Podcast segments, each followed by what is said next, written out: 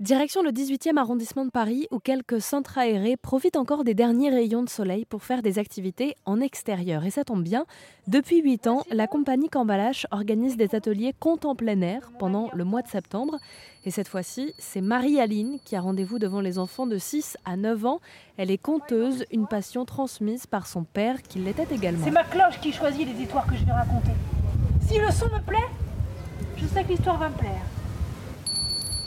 Euh, les premières années, c'est vrai que j'ai démarré à 18 ans. Donc quand on a 18 ans, euh, faire des spectacles, euh, quand voilà, au début j'ai beaucoup effectivement copié ce qu'il faisait. Je me disais ah, c'est bien quand il raconte ça, tiens je vais faire pareil. Et puis après, bah, j'ai fait ma propre patte. Hein. Je pense que c'est comme tout artiste. Moi, c'était mon père, mais on s'inspire de gens.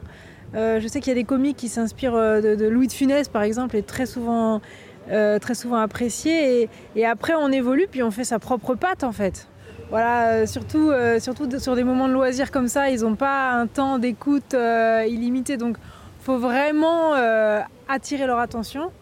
Et donc, j'ai des petites chansons, j'ai l'accordéon, j'ai le conte. Parfois, j'ai du visuel aussi, mais aujourd'hui, c'est un décor très simple puisqu'on est en extérieur. Mais voilà, c'est des spectacles pétillants.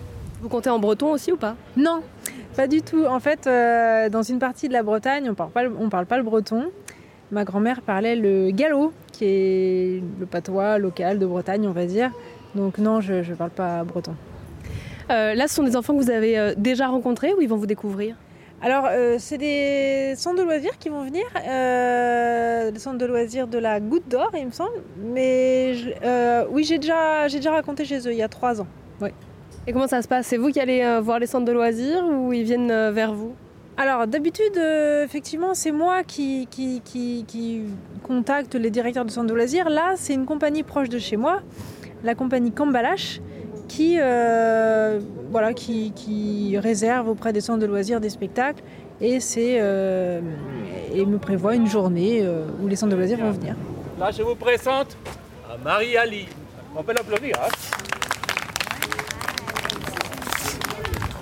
Merci beaucoup. Alors, est-ce que tout le monde est bien installé? Et ces moments sans écran sont l'occasion de développer l'imaginaire, comme l'explique Juan Ramos de la compagnie Cambalache. Les, points positifs, si vous regardez, comme vous pouvez voir, regardez, il y a plus ou moins 60 enfants maintenant qui sont tous sagement assis, ils ne parlent pas beaucoup, ils sont concentrés. Tout dépend du compteur. Tout dépend de la magie que le conteur va amener aux enfants et comment il va amener son histoire. Alors, dans l'introduction de Marie-Aline, c'est qu'il ne racontait pas une seule histoire, sinon qu'il racontait au moins quatre histoires pendant son spectacle, chose que les enfants peuvent voyager dans différentes histoires. Ils voyagent là, vous pensez? Voilà, regardez, ils sont très attentifs, ils répondent très bien. Est-ce que c'est difficile de faire rêver aujourd'hui? Euh, ça dépend, ça dépend. Bah, oui, dans la réalité où nous sommes, c'est difficile, mais il faut avoir toujours l'espoir hein, et faire rêver. Comment vous faites pour garder ce sourire et ces yeux pétillants? Et je crois, je crois encore, je crois encore et je crois que c'est eux le futur de, de la France et de, la planète en entier. C'est-à-dire que là, c'est pour ça que notre association fait, euh, organise ce type de rencontres et après des ateliers aussi toute la longueur, à la longueur de l'année, dès la maternelle jusqu'au lycée. Il y a la transmission quoi. Il y a la transmission du savoir et le partage.